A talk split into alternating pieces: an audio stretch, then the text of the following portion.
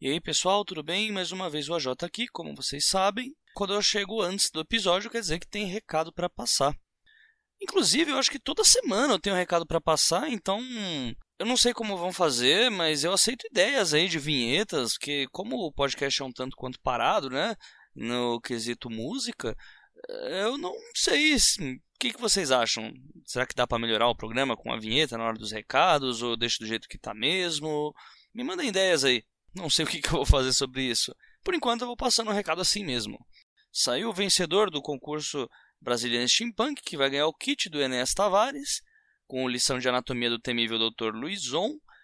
Também vou ter que pagar a promessa agora, né? Porque chegamos e batemos com louvor os 700 membros na página oficial depois do episódio com o Eduardo Spor. Além disso, também vai ter indicação, um recadinho que eu tenho para o próximo, próximo episódio e também um sorteio novo aí de livro. Para quem começou a ouvir agora o 12 Trabalhos, para quem começou desde o último episódio com o Expor apenas não teve tempo de concorrer, enfim, tem promoção nova. E se mesmo assim você quiser ir direto pro episódio, você vai pular para 11 minutos e 30 segundos. Eu vou começar então avisando que o próximo episódio vai ser um pouco diferente dos demais, porque além do, do discurso do autor, eu também vou ter, vou responder algumas perguntas que os ouvintes têm feito desde a última leitura de e-mails. Então, se tiver algo que você, ouvinte, queira saber sobre o 12 Trabalhos, uh, qualquer dúvida, sugestão ou crítica, é só postar no comentário desse episódio. Poste lá nos comentários desse episódio pela página do Facebook também. Você também pode fazer a pergunta por lá ou mesmo pelo e-mail os12trabalhos@leitorcabuloso.com.br. Eu vou fazer o possível para responder todas as perguntas no próximo episódio. Então, o que vocês tiverem aí de dúvida, falem até o próximo episódio ou cale-se para sempre. Mentira. Vocês podem perguntar o quanto vocês quiserem, depois eu tento aí alguma forma de responder. Então fica a dica aí para vocês, mandem as suas perguntas que eu vou tentar responder no próximo episódio, ok? Número 2. Também vou fazer aqui uma indicação para vocês de um canal do YouTube que eu tenho acompanhado já faz alguns meses. Eu me refiro ao canal do Homo Literatus. Para quem acompanha bastante podcast de literatura, deve conhecer o podcast 30 Minutos, o Homo Literatus é o canal gerido pelo Vilto Reis, o host do podcast 30 Minutos. E já faz algum tempo que ele vem passando várias dicas e macetes preciosíssimos para quem está começando a se engajar aí para o que nós denominamos escrita criativa. Então, Assim que você terminar esse episódio do 12 Trabalhos, dá um pulo lá no YouTube e digita lá Homo Literatus e assine o canal que o Vilto está fazendo um ótimo trabalho lá, tem várias dicas muito bacanas para quem quiser começar a escrever ou para quem já está escrevendo. Próximo recado é sobre a meta de 700 membros, que acaba de ser batida nessas duas últimas semanas, com um episódio que foi gravado com o Eduardo Spor. E como promessa dada tem que ser cumprida, sou obrigado a dar os assuntos aí que ainda vão compor essa segunda metade do 12 Trabalhos. Ao meu ver, essa segunda metade ela aborda temas de suma importância para o 12 Trabalhos, para qualquer autor que pretenda é, ser publicado. E assim, a princípio, provavelmente alguns vão ver o tema e falar: nossa, mas por que, que vai falar sobre esse tema? Até a hora que chegar o convidado, e eu garanto para vocês, é, vai valer muito a pena. Essa segunda metade está incrível. Esses foram os episódios que mais me ensinaram também. Então, sem mais delongas, vamos lá. O episódio da semana que vem, episódio número 7, será sobre leitura. A importância da leitura, que por incrível que pareça, ainda para alguns autores é um tabu. O episódio 8 falará sobre a imagem do autor. Esse, ao meu ver, está é, no top 3 aí de episódios mais importantes dos 12 trabalhos em si. É, não só pelo assunto, mas também pelo convidado e por conta da introdução que ele já dá para o episódio 9. Que além de ter sido uma das grandes entrevistas que eu fiz para o 12 Trabalhos, ele vai pegar muito do que induz a formação de público antes, durante e depois da publicação. Como eu já alertei, o episódio 9 será sobre formação de público. É, será duplo esse episódio e terá dois convidados incríveis. O episódio 9 terá nossa primeira autora e será um, assunto muito bacana de abordar. Ela está aí por méritos e é uma entrevista que eu vou falar para você. Eu espero que ajude tantas pessoas quanto ajudou a mim, ok? Prosseguindo, o décimo episódio será sobre a importância de blogs e vlogs para disseminação de uma obra. Esse mais um episódio muito bom, um episódio que me surpreendeu bastante, porque a princípio o meu objetivo era colocar esse episódio como agente literário, mas eu percebi que o agente literário ainda é uma era um episódio que era para colocar bem para depois ou para uma pessoa mais preparada abordar, então eu fui despretensioso para falar sobre blogs e vlogs e o convidado foi excepcional e mais, foi mais um episódio que eu aprendi muito mais do que eu pensei que fosse aprender. Seguindo o episódio 11, será abordado a mesa do editor. Como nós tivemos aí o, o episódio de hoje vai ser com o Felipe Castilho falando sobre mercado. O Felipe Castilho ele estava editor na época em que esse episódio foi gravado. Esse vai falar sobre o editor da mesa, não só com o mercado, mas sim o editor vem dos manuscritos, vem do escritor e como que é feita essa seleção de manuscritos, os problemas, as soluções e tudo mais vai ser abordado nesse episódio de número 11. E o último, acho que é o mais óbvio tema, que é a publicação, a publicação e o pós-publicação. Mais um convidado muito bom que vai estar por aí mais uma vez, como eu falei, eu morro de amores por essa segunda metade dos trabalhos, então espero que vocês gostem tanto quanto eu gostei. Eu também vou postar depois os assuntos lá na página do 12 Trabalhos, caso vocês queiram anotar ou percam aí a chance, enfim. Recado número 2, um dos bem esperados aí para alguns que concorreram, o vencedor do concurso brasileiro Steampunk, aquele que vai ter o kit do Lição de Anatomia do temível Dr. Luizon, livro de Enéas Tavares. Como eu já falei no último episódio, não só o livro seria sorteado, mas também ter bottom do Brasileiro Steampunk, vai ter cartão postal, vai ter umas imagens muito legais feitas pelo menino Carl Philippe. E, além disso, claro, o Lição de Anatomia do temível Dr. Luizon, autografado pelo Enéas Tavares. Esse livro que daqui a 50 anos será um puta clássico da literatura brasileira. Então vamos lá, o vencedor do concurso, não, não fica legal fazer isso não tendo trilha sonora, Maximiliano Prado, que ele foi um dos últimos a responder da forma certa, porque como eu falei no último episódio, houve muita gente que respondeu de forma errada, ou quando eu digo isso é ou não colocou o link da rede social, ou se não respondeu no local errado, ou não tinha curtido uma página ou outra, enfim. Teve participante que me mandou a resposta até por inbox no Facebook. foi uma beleza, foi uma beleza. Mas dos que é, fizeram tudo certinho, a resposta do Maximiliano Prado foi a que mais me agradou e as outras duas pessoas que eu também pedi opinião para isso. A resposta foi, abre aspas, como não foram estipuladas regras específicas a respeito do autor, eu gostaria de ouvir um episódio de Os Doze Trabalhos do Escritor com Machado de Assis.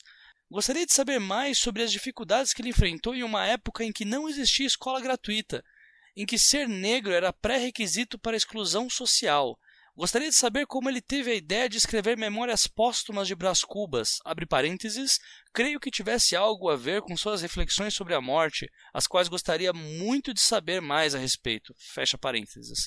Também ficaria muito satisfeito em ouvi-lo, dando algumas dicas das estratégias que ele usava para criar as suas histórias. Fecha aspas.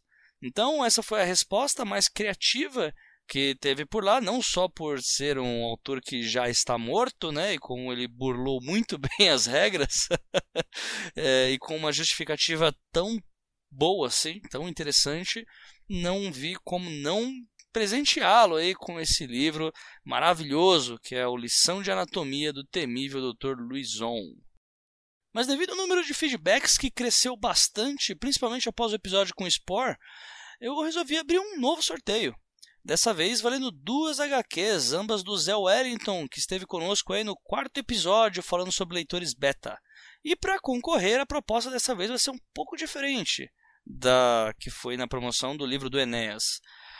Dessa vez, para ganhar um exemplar de Quem Matou o João Ninguém e do Steampunk Ladies Vingança a Vapor, vocês vão ter que ir lá no episódio com o Zé Wellington e com até 500 caracteres terão que me responder uma simples pergunta, que é quem matou o João Ninguém. A melhor resposta vai ser premiada com uma edição de cada um dos títulos citados acima.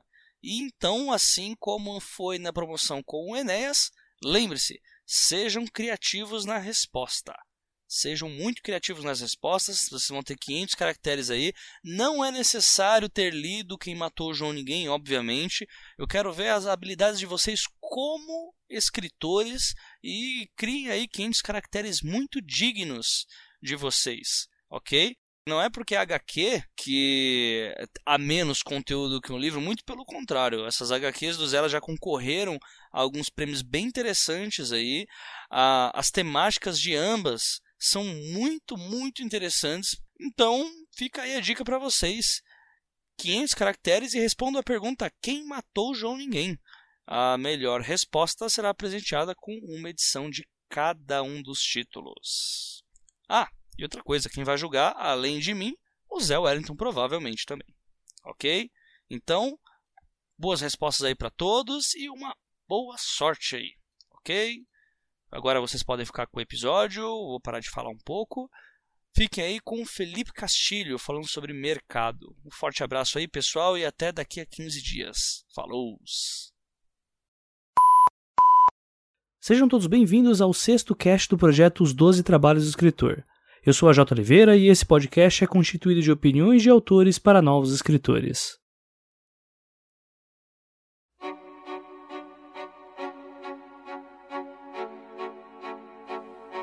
If you have ghosts, you have everything. If you have ghosts, you have everything. You can say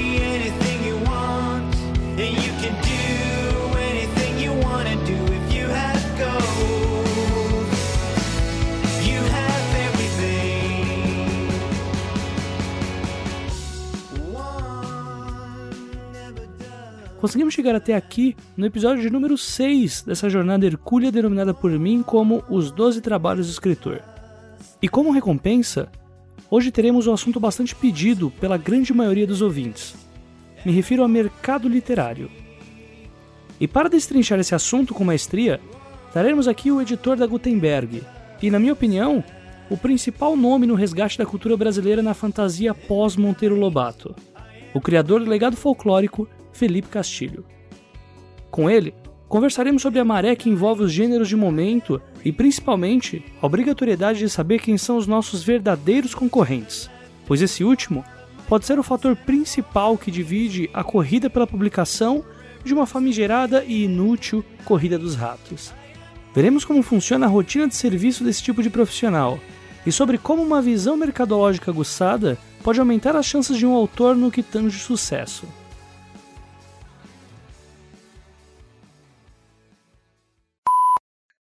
A Gutenberg ela faz parte de um grupo maior, que é o Grupo Autêntica, né? É, que já tem aí é um grupo maior de idade, 18 aninhos, já pode é, dirigir, já pode beber, é um grupo de 18 anos, e isso é muito importante no mercado hoje, uma, uma, editora que dura tudo isso, uma editora que nesses 18 anos é, teve um aumento gigantesco, tanto de publicações quanto é, até o tamanho da editora, o fato de ter novas editoras dentro do grupo, começou só como autêntica, né, que era um, um publicava filosofia, literatura, livros voltados para educação, é, sociologia, enfim. E hoje em dia a gente tem dentro do grupo Autêntica, além da Autêntica Editora que deu origem a tudo isso, que é, hoje está mais forte do que nunca, inclusive é, livro com Jabuti, livro de livro de Ferreira Goulart, cara, isso é coisa linda. Além da, da Autêntica, a gente está com a Nemo, que é a de quadrinhos, né, e graphic novels, a Vestígio, que é a editora de livros policiais, e a Gutenberg, da qual eu faço parte do editorial, que é responsável, além da autora nacional mais vendida do momento, que é a Paula Pimenta, passou aí de um milhão de exemplares vendidos, enfim, se eu não me engano. Nós somos, eu acho que a única editora que tem como ficção, as duas autoras mais vendidas da, da editora são nacionais. Então, isso dentro de ficção é muito difícil você ter um grupo editorial que consegue manter no primeiro lugar grandes nomes né, no catálogo, você ter ainda dois autores nacionais na frente, que é a Paulo Pimenta e a Bruna Vieira. Temos a Clarissa Correia. Enfim, a gente tem um, um leque de autoras bem bacana e isso também é um, acho que é um, é um diferencial bacana da Gutenberg, essa valorização do autor nacional. Eu tenho minha série de livros lá dentro da Gutenberg, hoje eu sou editor lá também. Enfim, o nosso trabalho vai desde a parte de escolha de originais, que cada vez ela vai sendo mais a conta gotas, porque a gente tem muita coisa para analisar e muita coisa para publicar. E a gente acaba fazendo esse trabalho de modo mais artesanal, vamos dizer assim. A gente, a gente tem modo de submissão de textos pelo site, é, de tempos em tempos a gente tem que ficar fechando a submissão de textos porque de originais, porque não dá tempo de avaliar tudo, chega muita coisa por dia. A gente tem a parte de compra de títulos internacionais e as traduções, e também nós fazendo ter os projetos da casa, né? ou seja, são livros que a gente cria, são projetos, é, como você pode ver que as editoras agora têm muitos livros de atividades, né? É, muitos são feitos sob encomenda, muitos são o projeto ele é comprado inteiro, como os livros de colorir, como esses livros de completar. O, o, trabalho é amplo, né? A gente tem toda a parte, a parte burocrática também. Não é só a alegria de ficar escolhendo, passar com um carrinho de supermercado na, na prateleira e comprando. Eu quero publicar esse, esse, esse. é uma, a gente conversa muito com agentes, a gente tem que comparecer nas feiras mais significativas, como Frankfurt, Guadalajara. E a gente tem uma equipe grande, bacana, que para a gente se dividir e conseguir cumprir todo esse calendário doido, né? Então, além disso, a gente tem tem que ficar atento ainda na, nas tendências. A gente conversa muito com o setor comercial, que é uma coisa bacana na Gutenberg, que é tudo muito bem integrado. Então, o trabalho, ele é, vamos dizer assim, editar numa editora que nem a Gutenberg, é, é não, você não pode se dar o luxo de, ah, eu vou, vou só trabalhar com o que eu gosto, com o tipo de livro que eu, que eu tenho preferência de leitura gente tem que ficar atento a tudo, né? Então, se vier uma onda de colorir taturanas e for tendência, a gente vai ter que ficar atento no, na, na, tendência de colorir taturanas. é uma coisa que, numa editora comercial, que tem esse viés comercial e que sustenta, inclusive, muitos projetos em que a gente quer apostar que são mais arriscados, que normalmente são autores nacionais, é uma coisa que, é, autores estreantes, a gente não sabe o que vai acontecer né, com a publicação de um autor nacional. Então, a gente tem que ter uma grana para investir e isso a gente faz também com projetos mais comerciais, eles, eles dão essa capacidade para a gente ir atrás também de novos autores. Eu acho que tudo isso a gente vai acabar, durante a conversa, deixando mais decantado, né? Eu tô falando também tudo muito em cima. É porque é tanta coisa que a gente faz no editorial que eu não sei dizer de modo sucinto. Facilite o trabalho do editor. Afinal, é ele quem vai ou não dizer se você está digno de sua história na, a Gutenberg é a primeira editora em que eu trabalho no editorial. Eu já trabalhei em outras editoras, trabalhei em livrarias. Eu sempre estive no mercado livreiro, de certa forma, no, no varejo ou em editoras uh, já há um bom tempo. E trabalhei por muito tempo também como freela, tanto como preparação de texto, fazendo ghost, fazendo, uh, enfim, edição freelancer. Mas a Gutenberg, que eu tô no grupo autêntico, eu tô há, há cinco anos, né? Eu entrei no grupo e aí fui virando mais aí pro, pro editorial, mas eu tinha uma grande experiência já no comercial. E, e o que eu conhecia é, do trabalho editorial era mais como prestador de serviços, né? Então, o que eu escrevia, eu já tinha uma atenção meio que pensando em facilitar o trabalho de quem fosse editar meu texto, né? Então, é sabe aquela coisa de entregar o original com carinho para não dar não dar trabalho pro editor eu já tinha um pouco só que eu acho que hoje em dia como editor mesmo de fato eu tenho esse, essa atenção triplicada porque eu recebo às vezes o texto cru e eu fico pensando assim nossa né dar uns toques pro autor da, da maneira como passar isso para frente para facilitar nossa leitura enfim né, nossa nossa edição então eu já você acaba ficando meio com uma é, um sistema binário, assim, você vai escrevendo e pensando assim depois, quando ele for editar, quando alguém for pegar esse meu, meu livro aqui e editar, eu quero deixar o mais limpo possível para ele. Mas antes já rolava um pouco, então eu tinha é, bastante conhecimento do mercado e isso influenciou sim no, modo que eu escrevia. Inclusive porque eu queria escrever comercialmente, eu queria me enveredar pela ficção científica e fantasia. E tudo isso, eu acho que da maneira que eu via o livro, né, que eu, eu já, já tenho trabalhado em todos os estágios. Já fui caixa de livraria já trabalhei no comercial e hoje estou editando. Então acho que eu passei por todos os espectros dentro da, do livro. Eu ainda só não. O que, que eu não fiz ainda? Só dentro do livro. Não sei. Eu acho que depois de editar eu, eu, eu penso, às vezes a coisa, pimenta no olho dos outros é, é refresco, eu, eu penso nisso, eu maneiro na pimenta agora quando eu escrevo, pensando no editor em quem vai pegar meu texto. é interessante para o autor entender sobre o funcionamento do mercado, como em ocasiões em que a resposta recebida é ainda não chegou a hora para esse tipo de história. Ah, normalmente você tem uma obra que se sai acima do, do esperado, né? e acaba eventualmente virando filme e conquistando alguns milhões de fãs, essa obra ela vai pautar o mercado. Né? Você tem Crônicas de Gelo e Fogo, é, Jogos Vorazes, 50 Tons de Cinza. Não é por coincidência que todos eles viraram fenômenos fora também da literatura. Mas normalmente é elas que acabam ditando. Você tem outros fenômenos mercadológicos, como a gente tinha falado, livros de colorir, livros interativos, destruir diário. Mas falando em ficção, é um, normalmente uma, é uma obra que que acaba arrebatando, faz todo o dever de casa no seu país de origem, é vendido, os direitos são vendidos, tanto para o cinema quanto o direito do livro para outros países.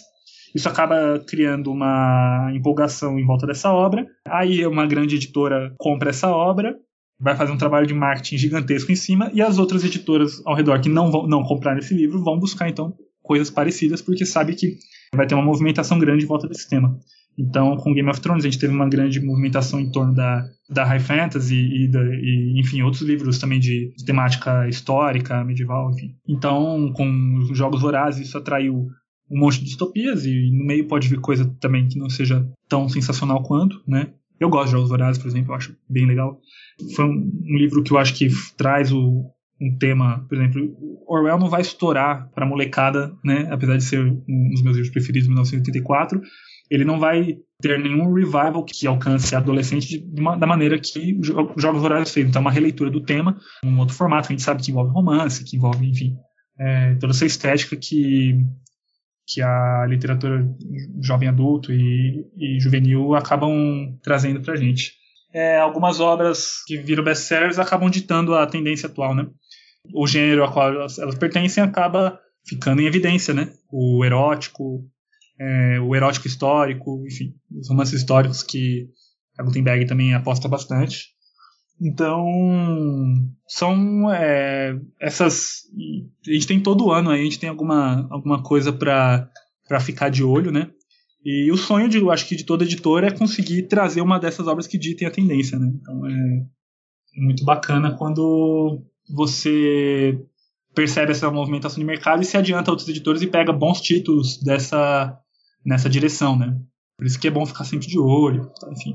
A editora não vai pegar um livro parecido, apesar de Divergente, eu, eu li só o primeiro, vi o primeiro filme e li o primeiro livro. Eu acho Jogos Vorazes superior, mas não se trata disso, né? Assim, é de... Acho que não, não, se trata do que eu, eu gosto de ler, mas só, foi só um comentário. É, se, a, se a editora tiver a chance de comprar duas coisas iguais e duas com potencial de venda, ela vai comprar. A Roku, se ela, ela deve conseguir através do, do agente, se tinha preferência na, na hora de compra, ganhou no leilão, porque o livro também é comprado no sim, leilão. Sim. Se, se ela conseguir, ela vai comprar.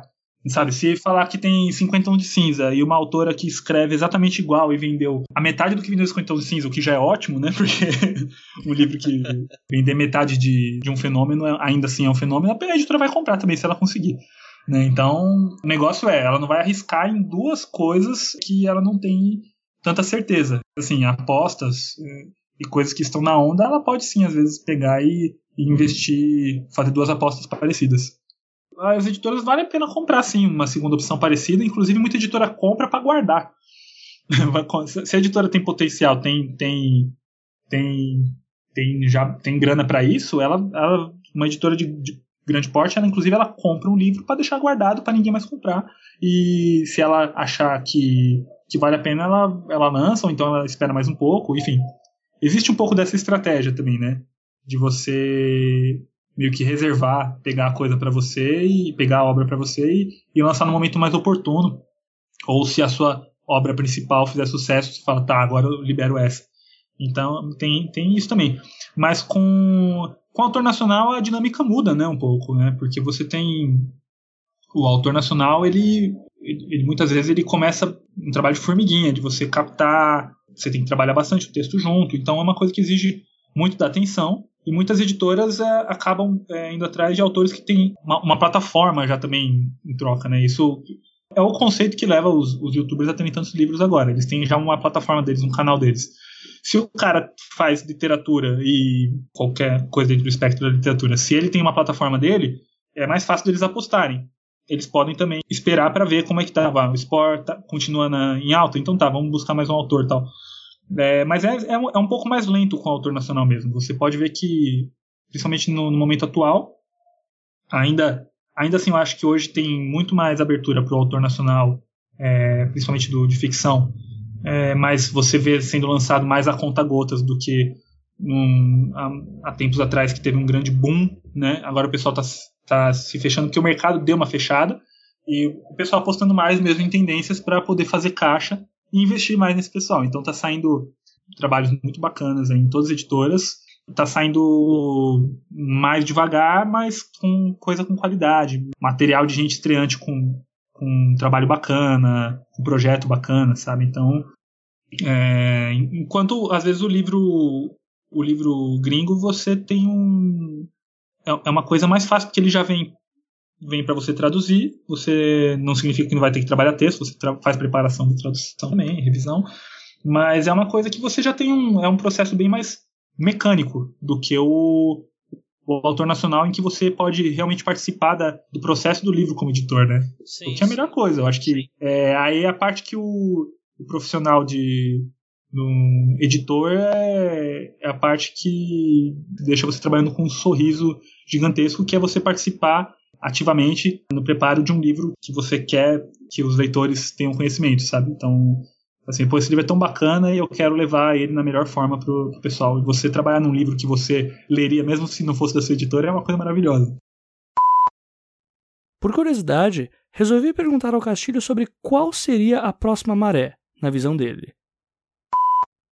A grande onda da, da, da distopia já deu uma deu uma baixada. O pessoal tá muito dividido, né, entre a, a volta do sci-fi, do sci-fi mais nessa roupagem talvez um pouco mais juvenil, o terror também tá falando alto de novo, inclusive lá fora tem muita gente oferecendo também agentes oferecem para o terror. Então a gente tá aí, a gente tá saindo da, da distopia. Uma coisa que parece que a, a Gutenberg pegou bem o, o timing da, da distopia, conseguiu lançar uma coleção completa dentro do do hype, e continua vendendo ainda fora do hype, que são os da Bárbara Moraes, né? Agrada bastante, ainda vende bem passando hype. Eu acho que a duração dos filmes de Jogos Vorazes também, é, que foram aí esses quatro, foram quatro anos ou foi um pouco mais? Uns cinco anos ainda. Então a gente já tá entrando no próximo. O pessoal aposta muito nesse daí, numa sci-fi mais jovem adulto ou num, num terror, horror, num revival. Né? Tem, tem, tem indícios nos dois. Ou pode vir numa terceira coisa, nada a ver. Não sei. Sobre seguir a onda que está rolando no mercado. A coisa é, se você quer surfar a onda, você tem que ter certeza que você tem uma prancha boa para isso, né? E, e se você vai pegar o tempo dela. Porque se você já tá dentro dessa do, do estouro de algum de algum gênero você decide escrever esse tipo para se inserir no mercado, é justo, mas você tem que certificar de que você vai acabar de escrever e conseguir é, a escrita não é só ponto final, pronto, você está pronto para mostrar para uma editora. Você vai ter que trabalhar nele depois, e depois ainda para bater de porta em porta para procurar o seu lugar no mundo, né? Então, às vezes, depois, quando você acabou a sua distopia, porque você quis surfar a onda, a onda da distopia passou, né? Usando a distopia como exemplo, como você disse, né? Tipo, mas é, é, é digno. Tem gente que, por exemplo, produz muito bem, muito rápido, ou seja, saiu hoje uma tendência, essa pessoa já vai conseguir produzir alguma coisa aí em três meses, uma, um livro é, bem certinho dentro da, da onda que está rolando, e ainda dá tempo dele pegar e surfar, entendeu? Quem escreve pautado por uma tendência, por uma onda, né? É só o escritor tem que certificar de que é isso que ele quer para ele. Se é se ele tem alguma história que se encaixa. Pô, finalmente, eu sempre gostei de escrever distopias e está na onda de distopia. Bacana, show de bola esse é o momento. Ou se você quer produzir algo dentro da, da tendência vigente, você também é, certifique que você escreve em tempo hábil para poder trabalhar o seu texto e depois procurar uma editora, ou se autopublicar, seja lá, enfim. É, né, aí o plano do, do ponto final para frente tem muito caminho que o, o autor pode escolher. O escritor tem que se perguntar do que, que ele, ele imagina para ele, né? Então, muitas vezes, a primeira chance no mercado, o seu primeiro tiro, ele vai te definir também um pouco depois. Qualquer coisa que eu escrever depois, o, o pessoal ainda vai lembrar que eu escrevi sobre folclore. Né? Então, isso é uma coisa que você tem que ter certeza. Tipo, ah, eu vou gostar depois de ser lembrado por, por escrever distopia? Se a resposta é sim, vai fundo. Eu adoro que lembrem sempre dos do meus livrinhos de folclore, cara. Eu vou, nunca vou reclamar disso. então, foi uma coisa consciente, sabe? Então, acho que é isso, né? Não, não que folclore tenha sido uma tendência, né? A gente não tá falando. É. livros de celebridades, livros de colorir, livros de ação. Não os julgue como inimigos. Olha, eu acho, eu, eu acho bem arriscado dizer isso, né? Porque é, vendo do ponto de vista para quem o livro vai chegar e quem está fazendo o livro, né? De um lado, você pode enxergar como esses livros eles vão ser, eles vão vender bastante, vão movimentar o varejo, né? Porque a livraria fica lá com a sua grande porcentagem do livro e vai dar força para o mercado que está precisando disso nesse momento. As editoras, a editora que publicou o livro vai ter dinheiro entrando no caixa também e vai ter então é, potencial para publicar outras coisas também. Como eu disse, não é um gênero dentro da editora que vai definir para onde vai esse orçamento. Tipo, só livros de ficção, é, de ficção histórica só podem ser feitos com o orçamento de, de, das vendas dos outros livros anteriores de ficção histórica. Não. Tudo que entra na editora tá, tá lá para ser usado, só que aí eles vão ver depois aonde apostar. Dessa forma, a gente pode falar que, que muita coisa, é, muito livro de literatura é feito com projetos de celebridades, enfim, assim. Todas essas coisas são dinheiro para editora e a editora precisa de dinheiro para publicar livros novos, enfim, e publicar para todo mundo. Ah, agora a parte que eu falei do pro, o leitor final. Ah, essa molecada toda lendo livro de fulano X do canal X aí, do canal Y de YouTube. A maioria que está comprando esses livros, assim, não comprariam outros livros, né? Então, assim, são pessoas que, por bem ou por mal, estão lendo. É, às vezes é o primeiro livro de muita gente. Tem tem alguns autores de que são youtubers, que são fenômenos de, de Instagram, sei lá, ou alguma coisa do tipo. Estão trazendo um pessoal muito jovem que não tem interesse nenhum por livros e está sendo o primeiro livro de muita gente. É o livro que você leria quando você era mais novo? Não, e nem, nem o meu, mas é, a gente está falando de um pessoal que cresceu com acesso à internet um, muito mais cedo. Enquanto a gente teve a nossa formação de leitura só com livros e a internet foi aparecendo depois, eles já têm internet desde pequenos. Então, está sendo o primeiro livro de muita gente, não dá para reclamar. Talvez eles se interessem, talvez não, talvez eles só fiquem comprando os livros mesmo das, das celebridades, né? Ou, mas isso pode ser a porta de entrada para alguém. Então, não, eu não acho que é inimigo de ninguém. Talvez seja inimigo do, da outra celebridade que quer lançar também e tá, e tá achando que tá roubando venda dele. é, não é o tipo de, de, de literatura não, não é uma literatura, por exemplo, que você começa lá no Wattpad e, e pega a sua legião de fã, vai, vai criando fãs no, básico, lá tem, você tem 10 pessoas, aumenta para 100, depois você tem uma legião de fãs lendo a tua coisa no Wattpad a ponto de uma editora chamar a atenção de uma editora e a editora publicar. Esse, por exemplo, é um, é um dos caminhos que existem. Se uma pessoa dessa, por exemplo, fala mal do livro biográfico de tal celebridade que teve um, um problema de saúde e, está vendendo muito, ué, se envereda por esse caminho, vai escrever, vai ser biógrafo dessas pessoas, vai... Se, se o problema é, é, vender, tem várias coisas que vendem, só que tem que ver se você está apto e tem estômago para escrever essas coisas, né? É, agora, se o problema, se você faz uh, a literatura que você gosta, baseado no que você lê, ou numa mensagem que você quer passar, você não tem que se incomodar com esse tipo de livro, porque é uma coisa que você não faria, sabe? Ah, mas o livro da o livro da Kéfera só tem piadinha e tal. Eu falei, cara, então você tá incomodado? Faz um livro de piadinha. Faz é, entra por esse caminho, começa o teu canal no YouTube. Se o problema, você está incomodado com a venda dela, é, sei lá, vai vender mais vezes do que a ficção de um estreante. É, isso são, são duas coisas diferentes, não dá, não dá para reclamar. É, são, é, são, tem que agradecer que está entrando grana para o mercado do livro e tudo isso é, é usado de alguma forma, vai tá sendo injetado no mercado. Né? Então, enfim, não, não dá para reclamar. Não dá pra falar que tudo isso veio de graça, sabe? Tem, cada caso é um caso também, né? É, você vai conhecer a história de vida dessas pessoas também, vai saber o que, o que rolou.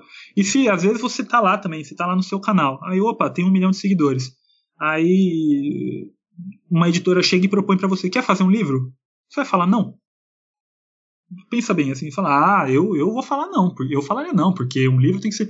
Ah, você fala isso porque você não tem. É, não, não tem como o YouTube o seu negócio, é mais uma expansão do seu negócio. Tipo, falar, se quer fazer. Se uma editora propõe um livro para você, você não é um escritor, mas propõe um livro para você, você vai escutar a proposta da editora. A editora vai se propor, a, inclusive, a, a produzir o livro junto, passo a passo, acompanhar o, o youtuber ou a celebridade, enfim. Eu acho que a, existe tanta maneira para um negócio desse começar, para um livro desse ser feito e por que do livro ser feito, o intuito é sempre vender. É, é tão, para mim é tão oposto do, do de, de, criar ficção, sabe, do, do caminho que percorre o escritor que começa lá com seus contos, que vai publicando em antologia e vai vendo seu potencial, vai decidindo um, um caminho para escrever, fica naquela história por anos, é um caminho diferente. Esse, esse autor reclamar da celebridade de internet, não sei, é, é, o, é você trabalhar com vinhos e reclamar de quem tá fazendo. Tem, quem tá jogando futebol, sabe? São duas coisas diferentes.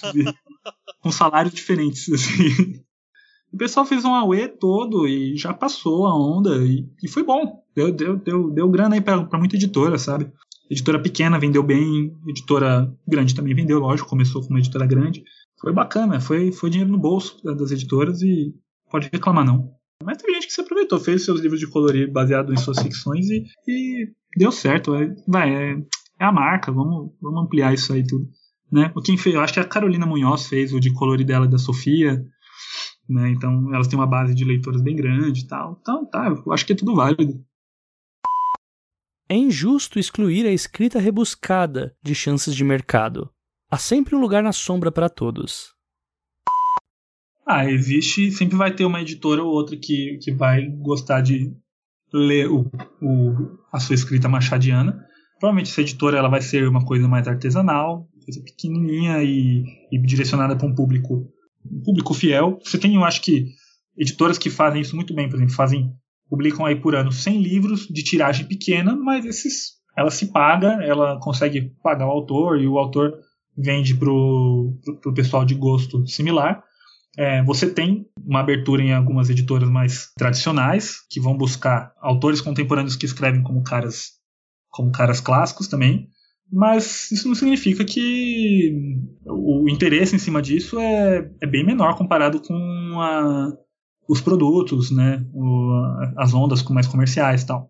Tem espaço para todo mundo, mas o cara que escreve esse tipo de coisa, ele tem que estar tá consciente de que também ele vai ele ele vai ser, ele vai passar por uma peneira bem mais apurada, né? Ele não vai ter tanta editora publicando o que ele quer, o que ele, o que ele escreve, o que ele gosta de fazer. Mas sempre tem, cada um, todo mundo encontra o seu lugarzinho no sol um de uma forma um pouco mais difícil que, que os outros. E tem aí a autopublicação sempre, né? Normalmente o cara que escreve de um jeito machadiano ele não quer saber de autopublicação, porque ele acha que não é livro. Mas enfim. ele acha que a publicação pela, na internet não é. Mas, enfim, temos aí também a, a autopublicação impressa, temos várias opções. Mas até as grandes editoras, para publicar autores contemporâneos que, que escrevem dessa maneira mais clássica, eles vão com o pé no freio, né? Eles não apostam com, com o mesmo orçamento que eles apostam no, num cara que, que tem algo que o mercado está sinalizando. Mas a, muita editora publica é, sempre, como se diz, revelações, porque você vai enriquecendo, né? Também a, a, a editora tem também o, o seu desejo de, de revelar um, um autor um autor mais apurado, um, um cara que que tem traz referências clássicas e, e bacanas na escrita dele. Enfim, é, eu acho que todo editor, a moda antiga, gosta também de revelar esse tipo de pessoa, trazer autores jovens que escrevem como caras velhos, no bom sentido, assim, né? Então, tem lugar também, mas é questão de procurar mais, não é qualquer editora que vai fazer isso. E o autor ele tem que saber também onde procurar, né?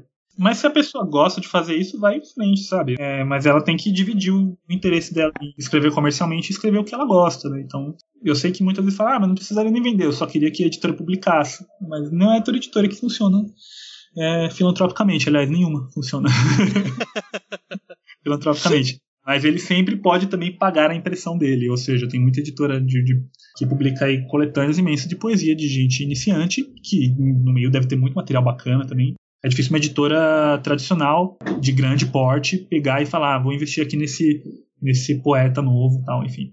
Você tem editoras que são focadas nisso e, e tem uma boa saída no, no meio delas, né? Assim, uma editora que publica só poesia e que tem um público fiel já faz tiragens pequenas e com reimpressões, enfim. E assim eu acho que vai a cena de quem escreve essa coisa mais clássica, do, do autor requintado, ela, ela também ela pode.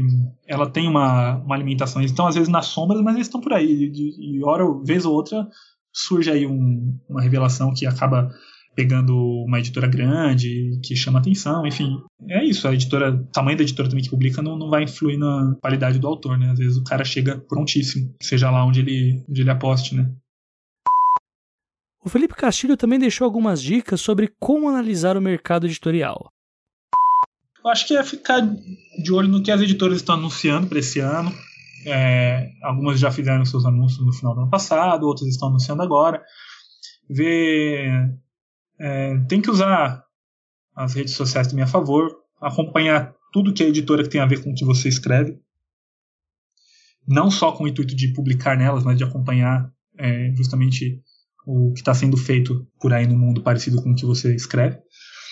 É, tem que ficar de olho. Tem que, se você conseguir ler as publicações que são referentes ao mercado editorial, acho que ajuda muito. Ou seja, é assim, ver o Publish News, pegar o caderno da Folha, do Estadão e, ver a coluna a respeito disso em, to, em todas as mídias possíveis. Eu acho que ajuda. Saber ver a lista de mais vendidos lá fora, ver a lista de mais vendidos aqui é, é uma, é uma coisa importante para sinalizar, você saber o que estão sinalizando, né, na verdade.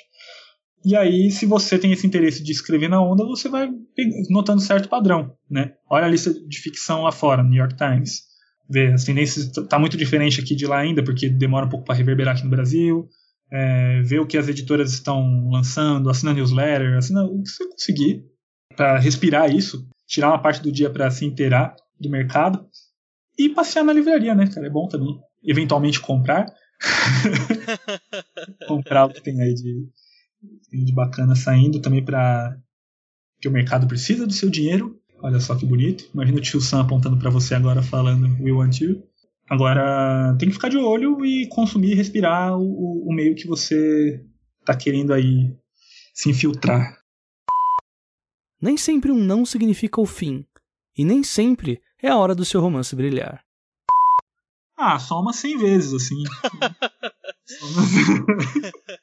e não é nada tão gentil assim. Muitas coisas mais, tipo, não, nunca mais escreva pra gente. Tá? Mas, mentira, ninguém foi tão grosso Tô querendo ganhar a piedade de vocês. Não, mas é, a resposta tinha padrão, tipo, obrigado por, por, por procurar a gente, mas não é bem o que, que estamos procurando, mas se tiver alguma coisa nova, por favor, entre em contato. Ah, muitas vezes. Eu tomei muito não. Eu tinha com. O que eu produzia com 18, 19 anos é, é, é a coisa que eu. é muito influência do que eu lia, né? Então é aquela coisa. aquela farofa toda de, de misturada de Senhor dos Anéis e o que mais eu conseguisse colocar no liquidificador, né? É, mas pessoas sábias recusaram o meu, o meu original, estavam muito certas disso, não tenho dúvida nenhuma hoje em dia. Depois, quando eu fui, comecei a me aprimorar, é, continuei mandando, continuei tomando não, aí comecei, só que aí eu comecei a ter respostas mais é, positivas de profissionais do ramo é, e de até de algumas editoras. Eu comecei a, a investir, a mandar para editoras menores. E as editoras menores se interessavam, e mas muitas ainda assim falavam, ah, não, precisa trabalhar mais. Mas aí eu já comecei a ver que não era um não definitivo de cara. Né? Então eu comecei a afinar mais para onde mandar e o que escrever. É, fui tomando muito não, fui tomando muito não. Aí eu, eu, eu, escrevi a primeira obra satisfatória minha. Fiquei por um bom tempo mandando. E eu fiquei insistindo muito com ela. O que aconteceu foi. É, ela era uma coisa bem mais, vamos dizer assim. Ela tá muito mais porque o, o Spore faz hoje em dia. Ela tinha anjos, demônios, uma, uma coisa, uma trama meio política. Bem, era uma, uma dark fantasy, assim. E, e eu fiquei muito tempo assistindo com ela, e eu tive chance em algumas editoras com ela, inclusive na Gutenberg. Só que aí a editora na época da Gutenberg falou assim: legal, mas tem alguma outra coisa mais juvenil? E eu tinha o esboço do Ouro Fogo, do primeiro do legado folclórico. Então eu falei: tenho, tenho sim. E aí eu investi nisso, eu virei. Eu tava uma coisa dark, mais pesada, e era uma saga a perder de vista. E o legado de início era um livro só, né? E aí eu falei, não, vou trocar. Eu tô batendo a cabeça tanto tempo na mesma coisa. Quando eu inver inverti a perspectiva, foi a primeira editora que eu ofereci, primeira editora que aceitou. O... Inclusive tinha outra editora interessada na, na mesma história, né? Depois que eu comecei a, a mexer, a pedido da, da editora da, da Gutenberg na época, que fez essa, esse pedido sem compromisso, tipo, ó, se tiver mais alguma coisa, me mostra. Mas a gente está interessado sim nessa obra. Mas eu falei, ah, então calma lá. Aí eu peguei para mexer no, no Ouro Fogo, no que viria a ser Ouro Fogo. E nessa época outras editoras mostraram interesse pela sinopse que eu, que eu comecei a, a veicular entre as editoras que eu, eu tinha interesse em publicar.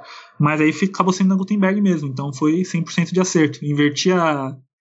Eu, eu saí um pouco de, da insistência em cima do, do mesmo tema, que eu fazia tanta questão, depois eu vi que eu não fazia tanta questão. Eu queria, queria contar uma boa história, e eu não precisava contar exatamente aquele tipo de história dark, eu percebi que não é nem muito a minha pegada, sabe, essa coisa. Então eu, eu acho que eu fiz mais o que tava, o que era a minha personalidade, mais o que era um, eu sabia, eu, eu, eu sabia me comunicar com aquele tipo de público, enfim. E sem, você, às vezes você fica tanto tempo bitolado num, num assunto que é, o melhor que você faz é largar ele por completo para ver o que você estava perdendo esse tempo todo. Então eu percebi que se eu estivesse escrevendo para um público mais jovem, talvez eu tivesse sido aceito antes. Mas uh, não estou falando isso de modo pejorativo, porque eu acho que foi publicado na hora que eu tinha que ser publicado. Eu não queria ser publicado nem antes nem depois, sabe? É, o que eu aprendi até lá e o que eu aprendi desde então, eu não, não troco. Então, é, eu acho que vale muito também para o pessoal que está começando agora. É, muitas vezes você você pode também dar uma invertida na sua perspectiva. Olha só, ficou bem autoajuda. Ficou, né? Não sei, mas eu acho que é uma coisa que vale a pena prestar atenção. Você vai tomar muito não de qualquer forma.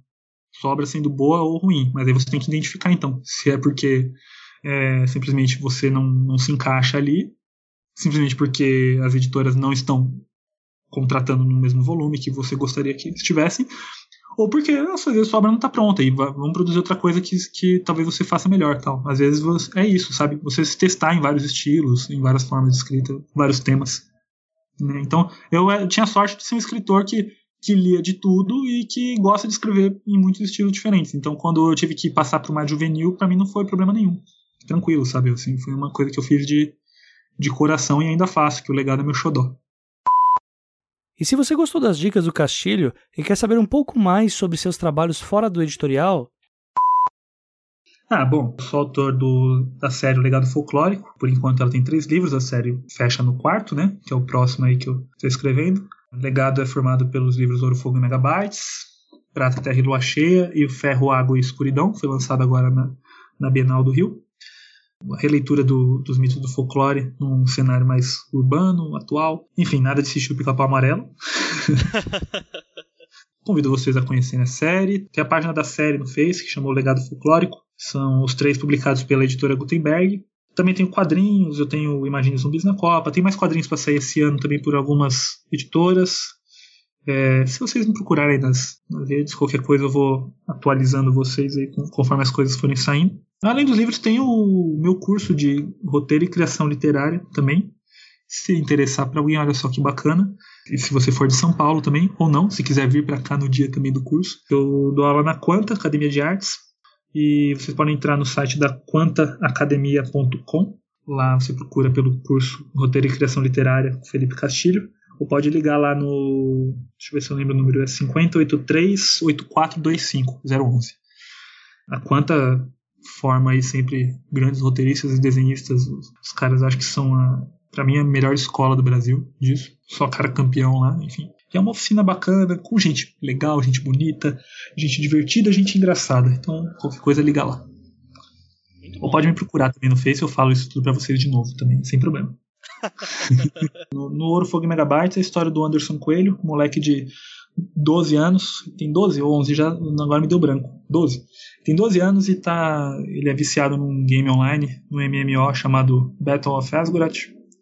Ele é o segundo melhor do mundo no ranking do jogo e ele recebe um chamado de um cara para invadir uma empresa e de início ele acha que é prestar serviço como hacker, né? Ele fala: "Não, cara, eu só sou bom aqui nesse game, eu não sou nenhum hacker, não sei invadir sistema". O cara fala: "Não, você não tá entendendo, garoto, eu quero a sua ajuda para invadir fisicamente uma empresa. Eu preciso da sua habilidade como gamer, como líder de guilda, como um cara que sabe é, distribuir habilidades e usar o melhor de cada um. Você, a gente quer a sua ajuda para invadir uma empresa. Aí ele acha que isso é loucura. Claro, ele vai, vai embora, deixa o cara falando. Isso é no chat do jogo que acontece, né?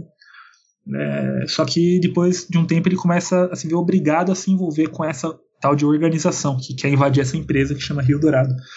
Essa organização são uns, uns, vamos dizer que eles são ecoativistas de modos nada convencionais. Eles querem invadir essa Rio Dourado dizendo que essa empresa de um cara trilionário chamado Wagner Hills, ele é uma mistura de Ike Batista com Luciano Huck. Que droga, eu disse nomes.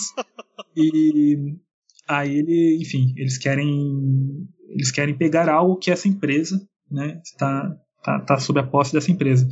O Anderson vai com uma equipe de pessoas para lá para ajudar, enfim, ele começa a ver que o pessoal é meio. Tem um cara que na lua cheia assim começa a se coçar, tem uma menina que parece que consegue ler a mente dos outros, tem um, um cara do zóio cor-de-rosa, tem um cara de uma perna só, que é o patrão.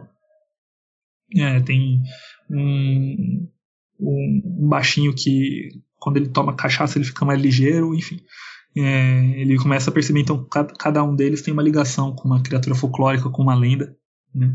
Lobisomem tem caipora, saci, isso é tudo no primeiro, né? Enfim, é, e, e a, o que essa empresa está de posse, ela está de posse de uma criatura do fogo, a mãe Douro. Se, e essa criatura está morrendo, é a última da espécie. Se ela morrer, vai despertar a fúria de outra criatura do fogo um pouco maior, que é um boitatá, que é gigantesco, tem 25 metros, neurótico, vai destruir São Paulo. Então eles têm que impedir isso. E ao mesmo tempo impedir o cara lá, o, o empresário maligno lá de, de conseguir escravizar o boitatá também. Na capa tem uma cobra gigantesca de fogo, é o boitatá. E o pessoal, quando fala que é boitatá, o pessoal surpreende, mas é que o pessoal confunde boitatá com bumba meu boi, né? E acha que, enfim, porque tem boi no nome. Mas boitatá é uma cobra, tá? Prata, Terra e Lua Cheia, que é a continuação, se passa numa ilha flutuante, é, que é um pedaço do Nordeste, se desprendeu do Nordeste para ser meio que um oásis de tribos e animais em extinção. E novamente temos aí aquela empresa do Wagner Hills tentando se apossar dessa ilha para virar uma base militar.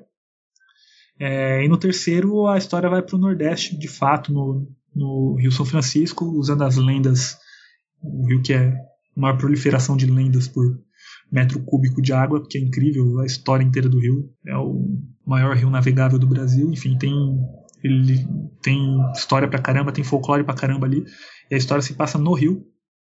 E aí envolve gorjalas, que são é, ogros do Nordeste, vamos dizer assim, ogros do sertão, é, canibais, enfim. Bem legal, só coisas fofas. E aí é o, sempre o Anderson e a organização, né? Então vão aparecendo novas lendas. Ele vai crescendo conforme os livros, a história vai ficando um pouco mais pesada. Aquela coisa do personagem crescendo e a história junto com ele, né? E o leitor também, né? Se o leitor pegou lá na mesma idade. É, é, é bacana ver o, a faixa do, etária dos, dos leitores crescendo, sabe? Tipo, eles começaram lá a ler na mesma idade que o Anderson, com 11, 12 anos, e aí agora eles estão aí com 15, 16. É bacana ver eles crescendo e interessados na série, saber que a série ainda prende eles. E, e, e, é isso. E o quarto chama Aço, Vento e Sacrifício, e ainda eu tô escrevendo. previsão, previsão? Assim que possível. é, final de 2016, começo de 2017, não sei. Eu tô achando que é mais 2017.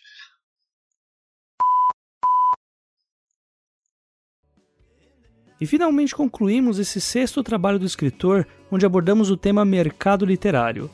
Assim como disse o Felipe, é interessante entendermos que a luta pela publicação nunca terminará. E o passo a passo, desde a ideia até a publicação, será feito e refeito em looping, até que por fim tenhamos o produto que não só conquistará o editor, mas também o nosso próprio público de obras inéditas ou passadas. Também é interessante ressaltar que nosso principal adversário, além de nós mesmos, é o público não leitor, e que ao invés de criticarmos as subcelebridades ou mesmo os livros de interação, talvez seja a hora de pensarmos individualmente em como conquistar de uma vez por todas essa fatia colossal de brasileiros que não leem. Afinal, literatura é arte, e por isso tem sede de propagação e inserção pelas mais diferentes portas. Não deixe de enviar as suas críticas, opiniões e sugestões pelo e-mail os 12 trabalhos@leitorcabuloso.com.br os artigo 12 número trabalhos arroba leitorcabuloso.com.br. Nos vemos na próxima quinzena com o sétimo episódio, onde abordaremos o tema leitura e dever, com os escritores Felipe Castilho, Eduardo Spor, Zé Wellington, Enéas Tavares, Felipe Colbert e André Bianco. Uma ótima semana a todos e não se esqueçam, sejam dignos de suas histórias. Até a próxima quinzena.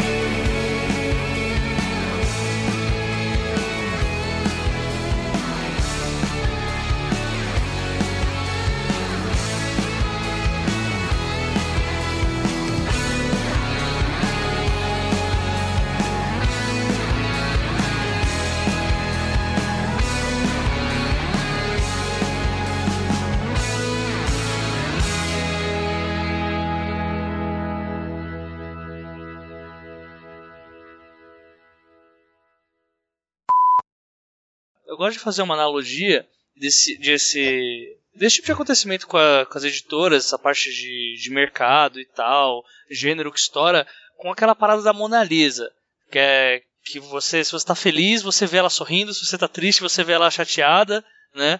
Porque eu, eu vejo hoje que, principalmente com, com blogueiro, vlogueiro literário. Você fez uma análise muito mais culta copo meio cheio, cara. Eu gostei. É melhor, porque eu não aguento mais ouvir falar. O copo, o copo pela metade aí tá meio cheio, meio vazio. Você falou da Mona Lisa, é bem mais bonito isso, tá? Então, eu quero te dar parabéns. bem melhor que a análise do copo. A análise ninguém aguenta mais, tem todo o limite de, de autoajuda dos anos 90, enfim. É, você, eu gostei mais da Mona Lisa, vou usar agora e eu quero que você saiba. obrigado, obrigado.